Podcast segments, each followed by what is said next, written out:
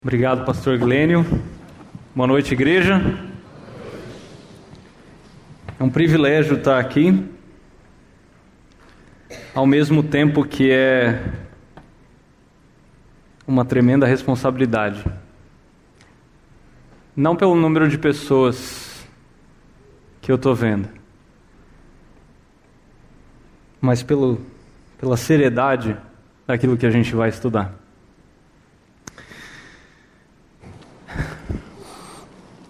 Eu sou uma pessoa apaixonada por esportes.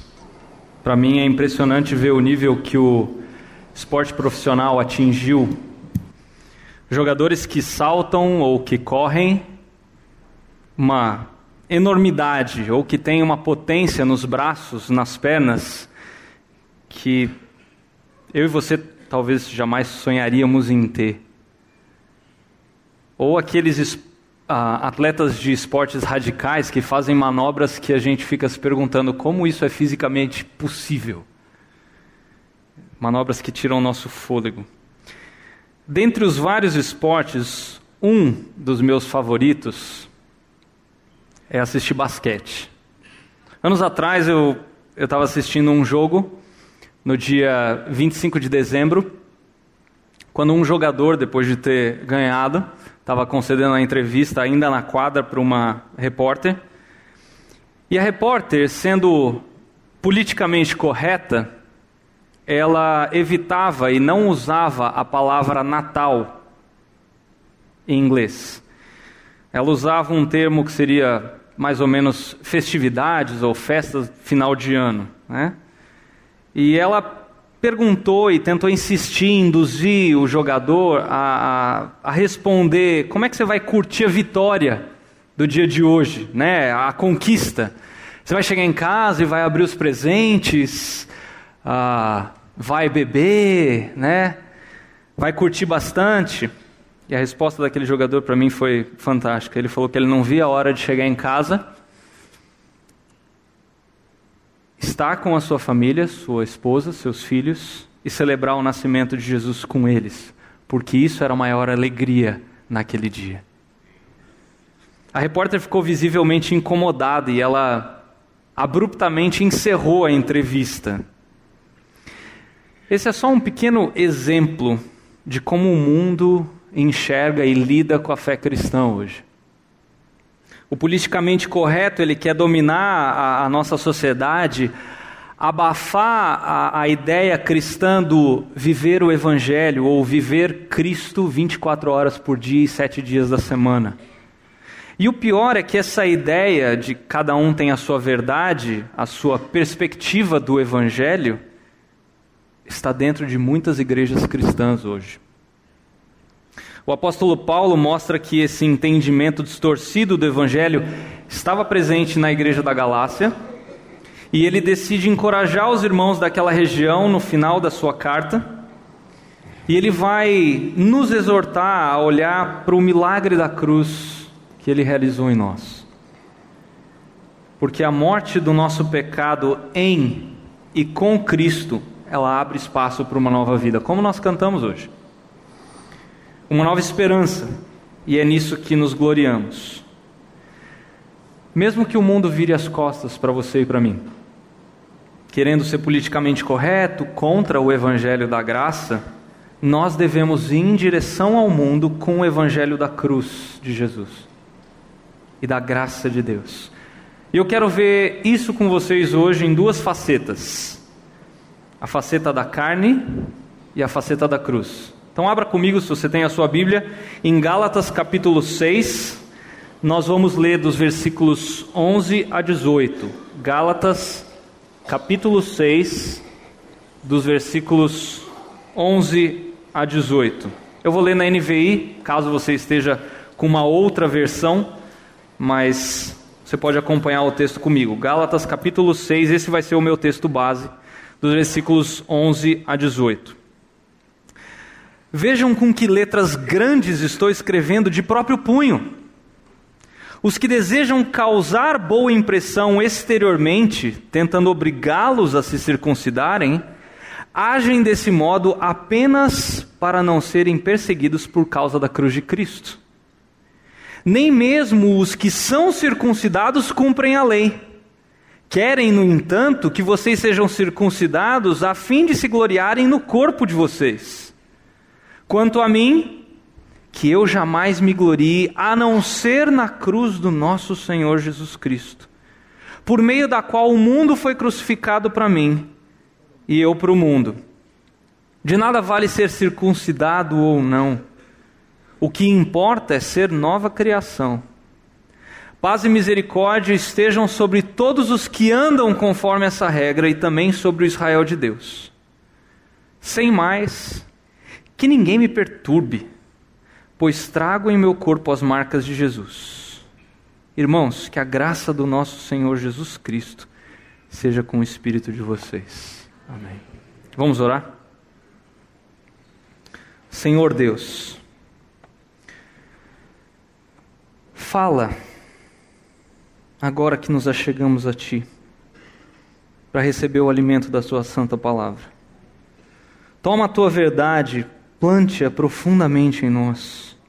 Molda-nos, Senhor, à Tua semelhança. Fala, ó Senhor, e realiza em todos nós os Teus propósitos para a Tua glória. Ensina-nos, Senhor, uma obediência total, santa reverência, uma verdadeira humildade Teste os nossos pensamentos e as nossas atitudes no esplendor da tua pureza. Faça que a nossa fé aumente. Faça que os nossos olhos enxerguem o teu majestoso amor e autoridade. Que a sua verdade prevaleça sobre a incredulidade. Fala Senhor e renove nossas mentes.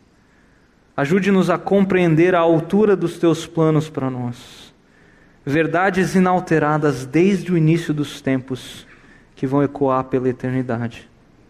Senhor, fala em primeiro lugar ao meu coração. Te pedimos assim, Deus, no nome de Jesus. Amém. Este final da carta aos Gálatas tem o mesmo peso e a seriedade de toda a carta. Eu creio que por isso, se você tem a sua Bíblia, que ele começa a carta no capítulo 1, no versículo 3, e ele vai terminar o versículo 18 aí do capítulo 6 desejando a graça de Deus para os seus leitores. Dos versículos 11 a 17 do nosso texto, Paulo vai se despedir exortando os leitores da carta contra o que os teólogos chamam de judaizantes. Eles eram hereges, que ensinavam um pseudo-evangelho, um antropo-evangelho, um evangelho centrado no homem, longe de ser o verdadeiro evangelho. Como o próprio Paulo vai dizer no capítulo 1, nos versículos 6 e 7. Esses judaizantes, eles pregavam a salvação pelas obras. Eram viver debaixo da lei, numa completa contradição ao evangelho da salvação pela graça. E é interessante notar que essas duas formas de salvação são as únicas que existem. As duas formas de pregar a salvação, melhor dizendo. Existe a religião da graça por meio da fé, onde o Espírito Santo atua, conhecido como cristianismo. E existe a religião da lei por meio das obras, onde a carne atua, conhecido como todas as demais religiões. Por isso que Paulo, aí no texto, começa dizendo o seguinte: Vejam com que letras grandes estou escrevendo de próprio punho. Essas letras grandes aqui, provavelmente era Paulo, se você está acostumado com teclado, apertou a tecla caps lock no teclado e começou a escrever em maiúsculo, para dar ênfase. As letras grandes precisam ser enfatizadas, e essas letras grandes são as suas convicções. E eles geralmente usavam um secretário, ou eles chamam de amanuense, uma pessoa para redigir a carta. Muitas vezes eles ditavam e essa pessoa escrevia. Mas aqui, na carta aos Gálatas, dá a entender que Paulo fez questão de escrever a carta inteira, ele mesmo, de próprio punho.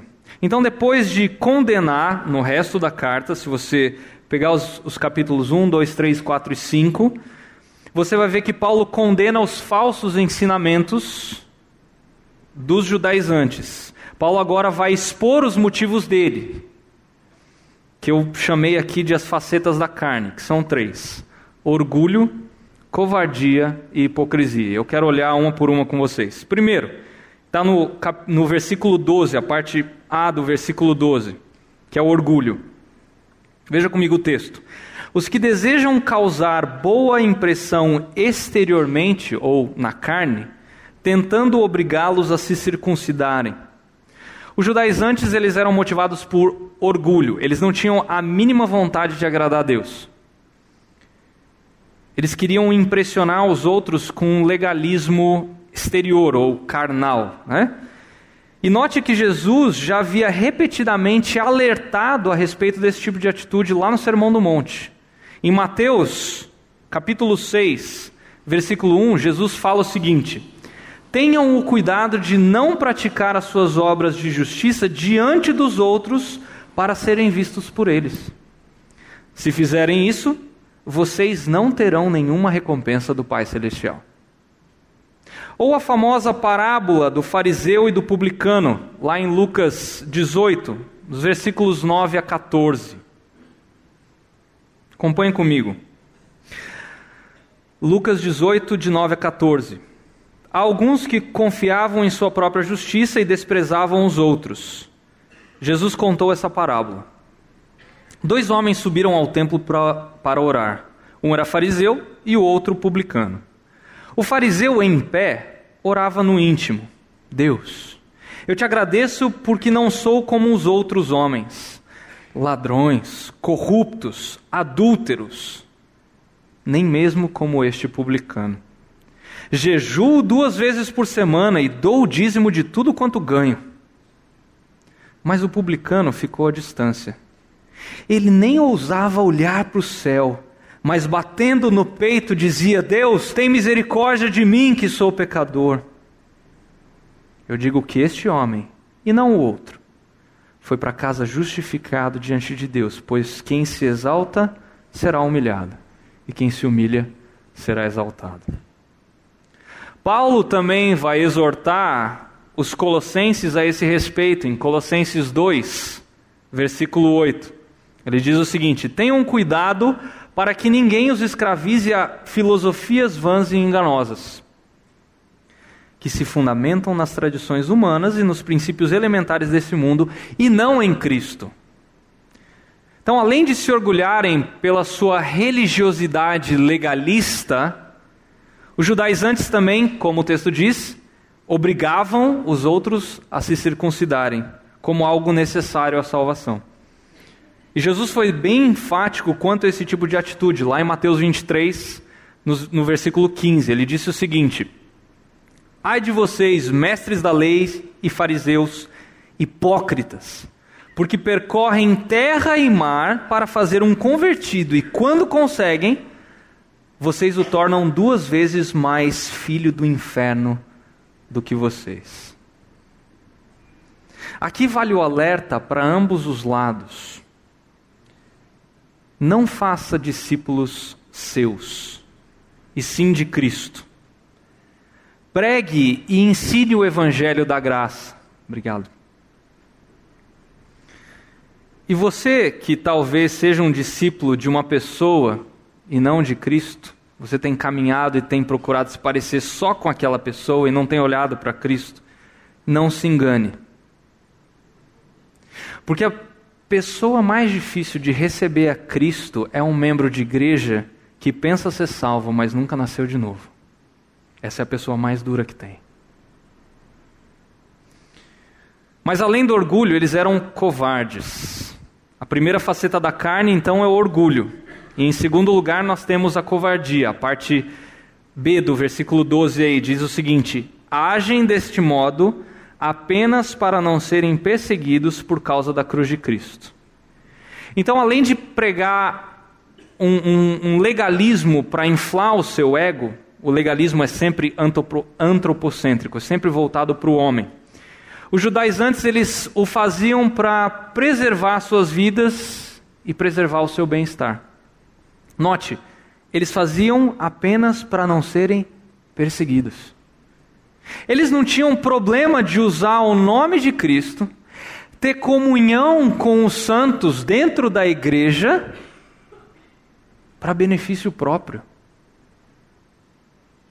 Mas eles não estavam dispostos a pagar o preço de serem perseguidos ao se associarem, como o texto fala, à cruz de Cristo. Isso faz, pelo menos me faz pensar, como é que você e eu levamos a nossa vida de segunda a sexta, ou segunda a sábado? De maneira dependente ou independente da cruz de Cristo? Você, mãe, como é que você lida com a educação dos seus filhos?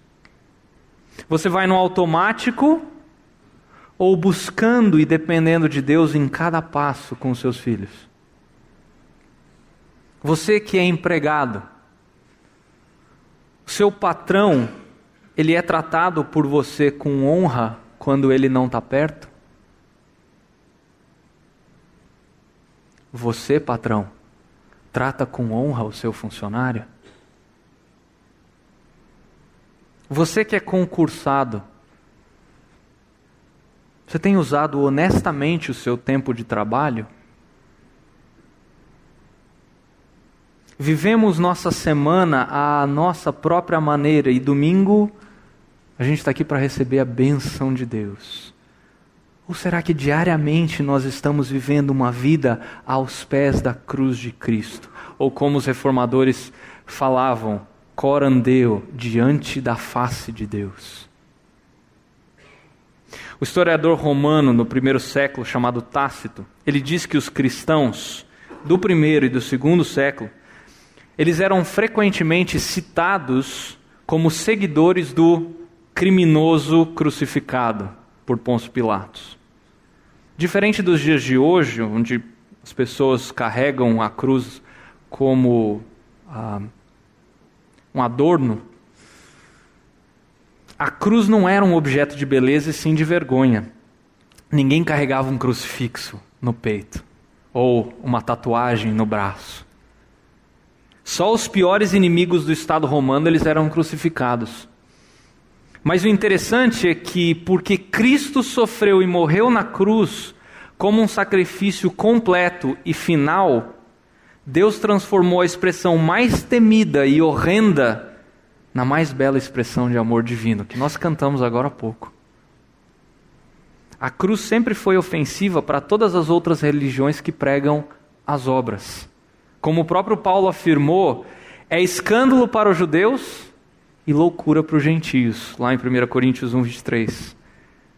Mas mesmo sendo uma pessoa religiosa ou não, rejeitar a cruz é rejeitar o próprio Deus. Como o próprio Paulo fala lá em Filipenses, capítulo 3, versículos 18 e 19. Olha só. Pois, como já, disseste, já disse repetidas vezes, e agora repito com lágrimas, há muitos que vivem como inimigos da cruz de Cristo o destino deles é a perdição, o seu Deus é o seu estômago. E eles têm orgulho do que é vergonhoso, só pensam nas coisas terrenas. O cristão, ele deve pensar nas coisas do alto. E por isso, como Jesus e Paulo afirmaram, nós seremos perseguidos. Paulo fala isso em 2 Timóteo 3, sim, e todos os que desejam ter uma vida de devoção ou viver piedosamente em Cristo Jesus sofrerão perseguições. E eu não estou falando apenas de países comunistas onde o evangelho é fechado e proibido, que você pode ser ameaçado e até morto por causa da sua fé. Mas talvez quando um professor seu, talvez ateu, tire sarro de você na frente da turma toda por você ser cristão. Ou no trabalho, quando você é pressionado a mentir, omitir ou mesmo sonegar, e você fica naquele dilema: perco meu emprego e agrado a Deus, ou mantenho o meu emprego e desagrado ao, ao meu Senhor? Queridos, o preço do discipulado, de carregar a cruz, ele é alto. O caminho, ele é estreito. Ele não é para gente covarde. mas vale a pena porque Cristo prometeu estar ao nosso lado, e aí ele faz a caminhada possível. Se você tem andado por esse caminho da covardia, mas quer mudar, lembre-se de Pedro. Ele caminhou com o Senhor por três anos, viu milagres, ouviu ensinamentos, viu pessoas serem ressuscitadas, viu coxos andarem, cegos verem. Mas na hora H, Pedro foi covarde. Mas lembre-se que o Senhor o perdoou e o restaurou. E quando Pedro se colocou diante da cruz, ele foi tremendamente usado por Deus. Além do orgulho e da covardia, os, os judaizantes eles também eram hipócritas. Olha o versículo 13. Nem mesmo os que são circuncidados cumprem a lei. Querem, no entanto, que vocês sejam circuncidados a fim de se gloriarem no corpo de vocês. Hipocrisia é algo diretamente ligado à covardia, que eu acabei de citar. Uma pessoa que não tem medo daquilo que os outros falam ou fazem, ela não tem motivo para fingir algo que ela não é. É simples. Os judaizantes que eram circuncidados, eles nem tentavam cumprir a lei, que foi o que o versículo acabou de falar. Eles não eram judeus honestos, muito menos cristãos genuínos. A religião deles era uma, uma, uma fachada bem bonita, mas só, parava aí. A preocupação deles era convencer, eu nem vou falar converter, mas convencer pessoas a se tornarem judias usando um pseudo-evangelho, que nem era simbolizado pelo batismo, era simbolizado pela circuncisão. Note, olha o versículo. Querem, no entanto, que vocês sejam circuncidados, Paulo alertando, a fim de se gloriarem no corpo de vocês. Então, embora eles mesmos não guardassem, eles lutavam para converter pessoas à lei. Porque aí eles iam ter números para se gabar. Olha quantos se converteram na minha pregação. Os judaizantes aqui são uma prova viva de que é possível ser extremamente ativo dentro da igreja e ao mesmo tempo estar moral e espiritualmente corrompido. E pelas páginas do Antigo Testamento nós vemos como esse tipo de hipocrisia é frequente e como esse tipo de hipocrisia deixa o Deus dos exércitos extremamente irado. Jesus já tinha alertado quanto a essa hipocrisia lá em Mateus 23, dos versículos 2 a 4. Olha comigo. Os mestres da lei e os fariseus se assentaram na cadeira de Moisés. Obedecem-lhe e obede obedeçam-lhes e façam tudo o que eles dizem a vocês. Mas não façam o que eles fazem, pois não praticam o que pregam. Eles atam fardos pesados e os colocam sobre os ombros dos homens, mas eles mesmos não estão dispostos a levantar um só dedo para movê-los. Jesus, nesse capítulo de Mateus, se depois você quiser ler, ele vai expor a, a, a hipocrisia deles. Todas essas ideias e atividades religiosas serviam para elevar e acobertar o ego desses homens. Qual que era o propósito deles? E o texto diz: a fim de se gloriarem no corpo de outras pessoas. E infelizmente, queridos, esse tipo de atitude só vai aumentar à medida que o tempo passa. Talvez você se identifique com esse tipo de hipocrisia. O famoso faça o que eu digo, mas não faça o que eu faço. Você não tem coragem de admitir isso publicamente, mas no seu interior talvez você esteja falando, é, eu muitas vezes sou esse tipo de pessoa. Pode ser que já tenha virado um estilo de vida e você nem percebe mais. Talvez mostrar nas redes sociais algo que você não é apenas para ter mais seguidores, mais curtidas. Nós temos que lembrar da Torre de Babel. Lembrar o fim que aquela história levou. Aqueles homens estavam buscando a sua própria glória. Meu irmão, minha irmã, se você tem lutado com isso, em Cristo você tem como mudar. É possível. Mas por que, você pode estar se perguntando por que, que Paulo é tão duro e ele, e ele, Ele começa destrinchando as facetas da carne. Paulo, ele se interessa pela obra interna do Espírito na vida dos verdadeiros cristãos. Olha comigo Gálatas, dois capítulos para trás aí, Gálatas 4:19. Ele fala assim: Meus filhos, novamente eu estou sofrendo dores de parto por sua causa, até que Cristo seja formado em vocês. Paulo queria ver Cristo moldando o caráter desses irmãos. E a partir desse ponto, ele começa a mostrar as facetas da cruz. Que eu olhei para o texto aqui e vi duas facetas. Primeiro, o poder de livrar o ser humano da escravidão do pecado e o poder da salvação. Primeiro, o poder de livrar o ser humano da escravidão do pecado, no versículo 14. Diz assim: Quanto a mim, que eu jamais me glorie a não ser na cruz de nosso Senhor Jesus Cristo, por meio do qual o mundo foi crucificado para mim e eu para o mundo. Essa expressão aí do versículo que eu jamais é uma expressão grega que carrega a ideia de algo virtualmente impossível. Em outras palavras, para Paulo era inconcebível a ideia de sequer pensar em se gloriar em qualquer outra coisa que não na cruz do nosso Senhor Jesus Cristo. Onde quer que ele fosse, Paulo estava determinado, como ele falou em 1 Coríntios 2, a nada saber a não ser Jesus Cristo e este crucificado. Ele fazia isso porque ele entendia que através da cruz a sua própria culpa e a ira de Deus que estava sobre ele foram removidas e a graça de Deus foi concebida a ele. Como ele mesmo afirma em Romanos 5, versículos 8 e 9, olha só. Mas Deus demonstra o seu próprio amor por nós. Cristo morreu em nosso favor quando ainda éramos pecadores. Como agora fomos justificados por seu sangue, muito mais ainda, por meio dele, seremos salvos da ira de Deus. Quando o ser humano se identifica com a morte de Cristo na cruz, Deus o identifica com a perfeita justiça do seu filho. Mas aquela pessoa que não tem essa identificação, e eu talvez esteja falando com alguns de vocês aqui, que vive no mundo, é frequentemente assombrada pelo seu passado. Não tem condições de se livrar da culpa e de uma ansiedade das coisas que realizou. Com frequência, essa pessoa ela pensa que o futuro pode trazer alguma coisa melhor, algum sentido para a vida, só que isso não acontece.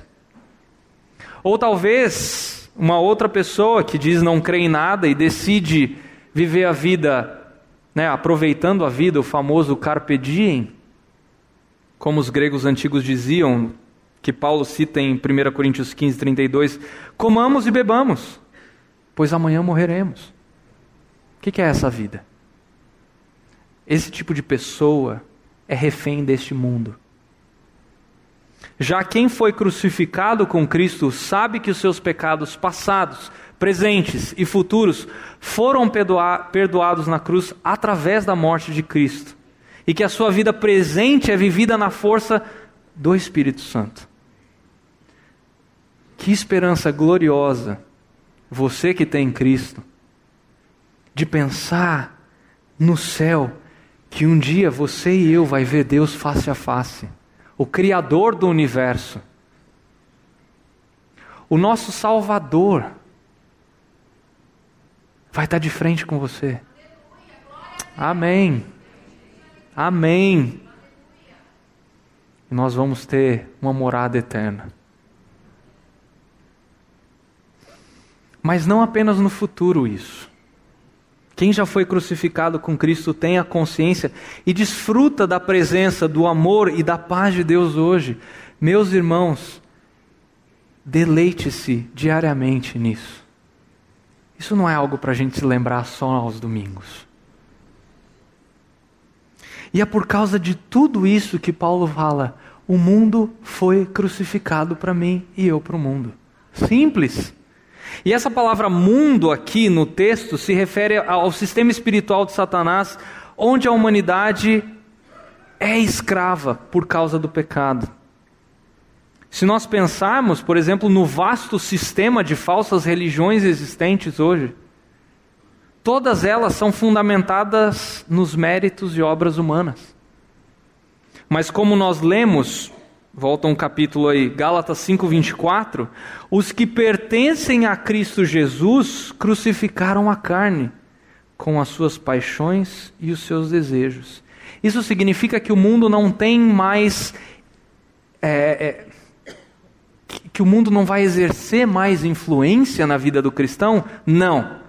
Mas o domínio foi quebrado, não existe mais escravidão.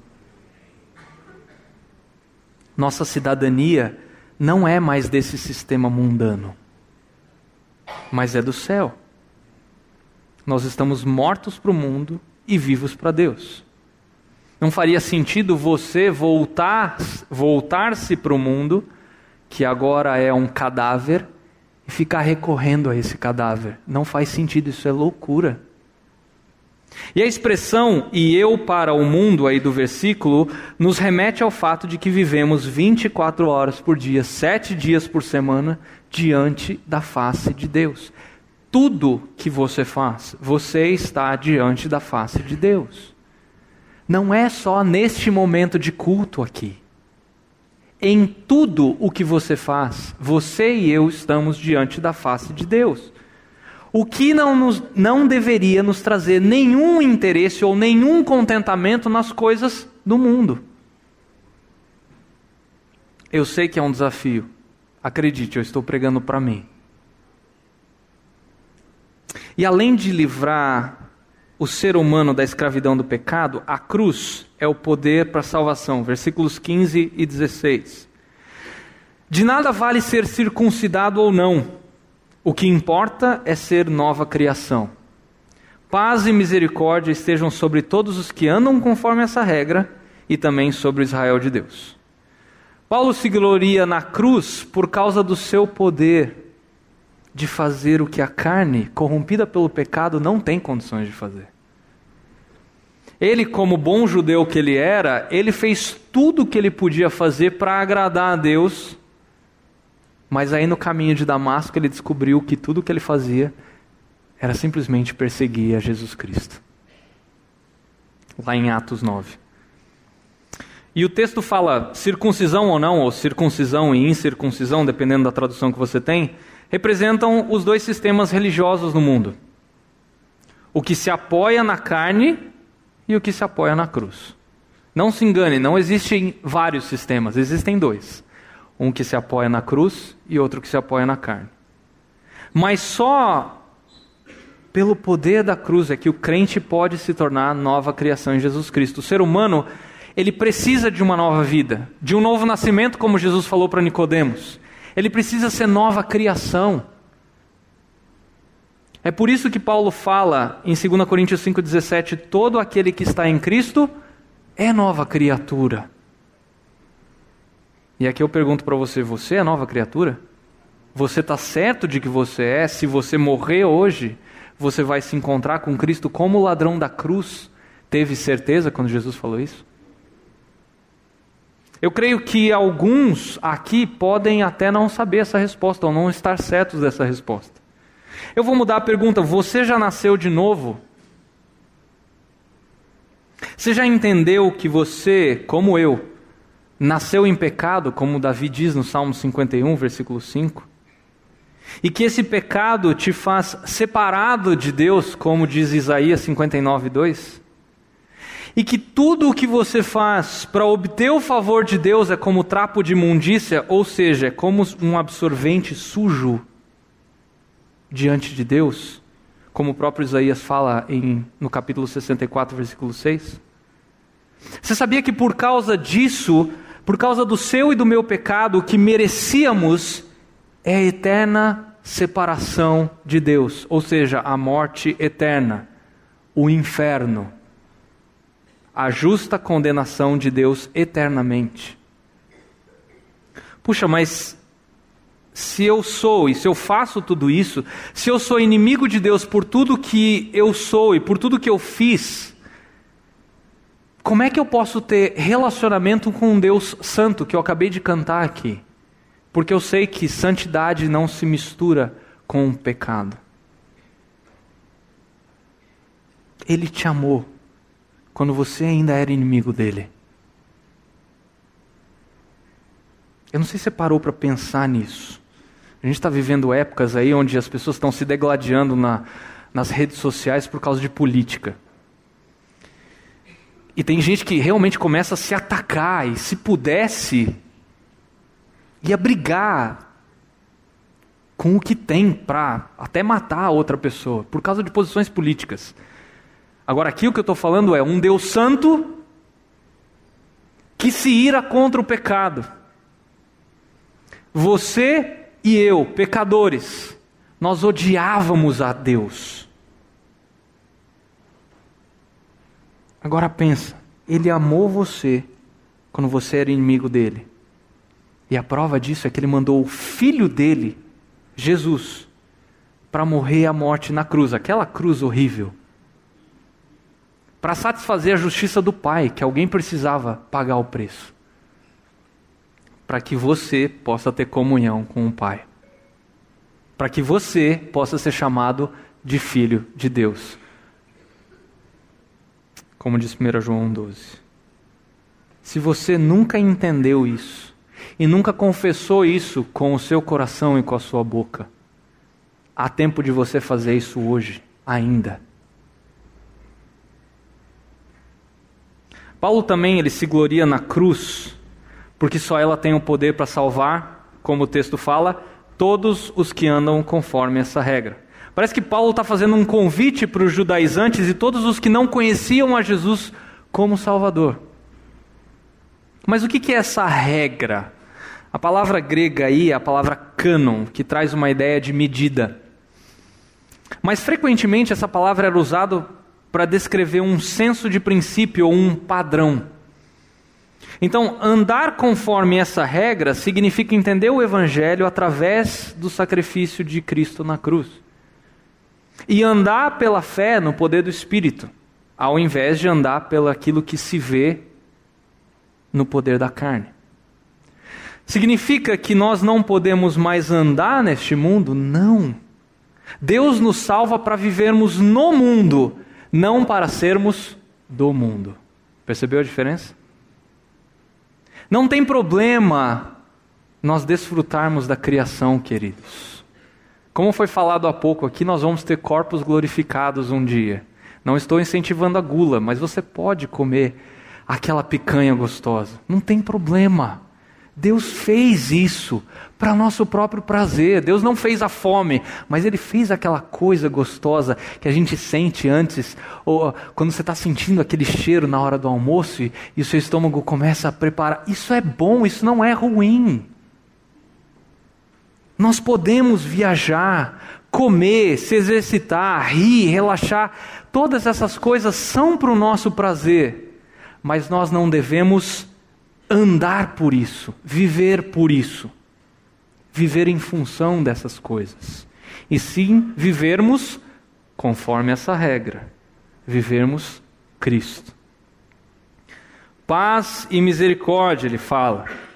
Essa expressão aí representa a salvação. A paz aí não é uma paz interior que você sente aquela coisinha gostosa na barriga, não. Está se referindo ao novo relacionamento do crente com Deus. A ira de Deus foi satisfeita, agora você tem paz com Deus. E a misericórdia se refere à remoção divina dos nossos pecados. Essa bênção condicional aí no fim da carta faz um contraste com a maldição condicional com a qual Paulo abriu a epístola, lá no, no capítulo 1, versículos 6 a 9. Queridos, os únicos que podem ter paz plena são apenas os que nasceram de novo. Os que foram perdoados e a ira de Deus não recai mais sobre eles. E para clarificar, Paulo vai usar dois grupos de pessoas aí. Olha, olha o versículo. Os que andam conforme essa regra e o Israel de Deus. Então nós estamos falando aí, os que andam conforme essa, essa regra, os gentios, convertidos ao Evangelho. E aí ele fala, o Israel de Deus, judeus, convertidos ao Evangelho. Aqueles que são espiritualmente e fisicamente descendentes de Abraão. Se você olhar no No capítulo 3, versículo 7, é isso que Paulo fala. É normal que Paulo destaque os judeus aqui, uma vez que essa epístola ela pode soar até antissemítica. E Paulo conclui, versículo 17: Sem mais, que ninguém me perturbe, pois trago em meu corpo as marcas de Jesus. Eu creio que Paulo estava falando de alguns cristãos da Galácia, que, embora cristãos verdadeiros, gente séria com Deus, gente que estava sendo influenciada por esses judaizantes, por esse pseudo-evangelho. Então eles não só ajudavam a corromper as igrejas, mas eles estavam dando dor de cabeça para Paulo. E Paulo fala: para de me encher a paciência. Sem dúvida, muitos crentes da Galácia testemunharam, viram Paulo recebendo algumas das marcas que ele carregava no corpo, cicatrizes honrosas que ele recebeu ao ser perseguido. Gente, Paulo foi dado como morto. Aliás, alguns pensam, inclusive, que ele chegou a morrer e o Senhor o ressuscitou quando ele foi apedrejado. Mas o que, que isso faz contraste com a marca da circuncisão que os judaizantes estavam colocando? Percebeu a diferença? Como se ele estivesse dizendo: não vem com essa marca legalista no corpo. Eu tenho marca no corpo de seguir a Cristo. Isso aí não é marca de seguir a Cristo. Não me encha a paciência. Voltem para o verdadeiro evangelho, como ele falou em Gálatas 1:9. Vale a pena você e eu fazemos o seguinte raio-x. Qual a faceta hoje que representa melhor a minha vida? A faceta da carne, que é uma vida de orgulho, de covardia, de hipocrisia? Ou a faceta da cruz, que é o poder de Deus agindo em mim? Eu estou andando mais perto do politicamente correto daquela repórter. Eu estou andando mais perto do mundo, conforme, tomando a forma do mundo, ou eu estou mais perto da cruz, como aquele jogador respondeu? Nunca é tarde para entender, e nunca é tarde para viver o Evangelho também, se você já entendeu um dia. Não importa quanto tempo você e eu temos de igreja, o Evangelho é o poder de Deus para a salvação daquele que crê, como foi falado hoje de manhã. E esse Evangelho está fundamentado na cruz. Foi esse Evangelho, foi a cruz que motivou Martinho Lutero a afirmar: crux sola est nostra teologia. Apenas a cruz é a nossa teologia. Não há doutrina maior do que essa. É a cruz do nosso Senhor Jesus que ganhamos ou que deu vida a você e a mim, que fez com que a ira de Deus fosse apaziguada. Qual que é a faceta da sua vida hoje? Da carne ou da cruz? Eu quero dar um tempo para você refletir. Se você quiser abaixar sua cabeça e fechar os seus olhos para não se distrair, mas que você seja honesto, até porque Deus conhece o seu coração melhor do que você. Faça esse raio-x agora. Você que já entendeu o Evangelho e você que talvez não tenha entendido ainda. E eu vou encerrar orando. Senhor Deus, Criador dos céus e da terra, o único que é justo e bom ao mesmo tempo, o único que é santo e compassivo ao mesmo tempo, o único que é Deus dos exércitos e papai ao mesmo tempo. Nós te louvamos, Deus, pela cruz, que nivelou todas as pessoas sem fazer distinção de raça, condição social, grau de instrução ou qualquer outra coisa. Como nós aprendemos hoje de manhã, nós todos merecíamos a condenação. O Senhor seria justo de mandar todos os seres humanos ao inferno. Mas por tua misericórdia e graça, nós temos vida. Eu te louvo por causa da cruz, A tua justiça foi satisfeita e o seu filho foi moído por causa das minhas transgressões. Por causa das nossas transgressões. Para que hoje pudéssemos ter um relacionamento contigo. Senhor, que graça maravilhosa. Eu peço neste momento, Deus, que o teu Espírito incomode cada coração presente aqui, a começar do meu, porque eu sei que essas verdades falam ao meu coração pecaminoso. E eu peço especificamente por aqueles que ainda não têm um relacionamento pessoal contigo, que estão aqui hoje, que elas possam ser incomodadas, que elas possam ser convertidas a Ti diante da cruz. E que todos aqueles que já têm um relacionamento contigo mas talvez não estejam andando de maneira digna, que possam ser incomodados também pelo teu espírito e moldados para viver uma vida que mostra Cristo. Tem misericórdia, Senhor, da minha vida,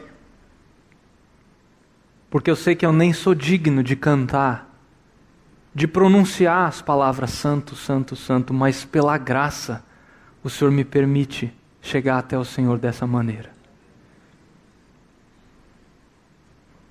Traz essa convicção da tua graça diariamente às nossas vidas. É o que nós pedimos. No nome de Jesus. Amém.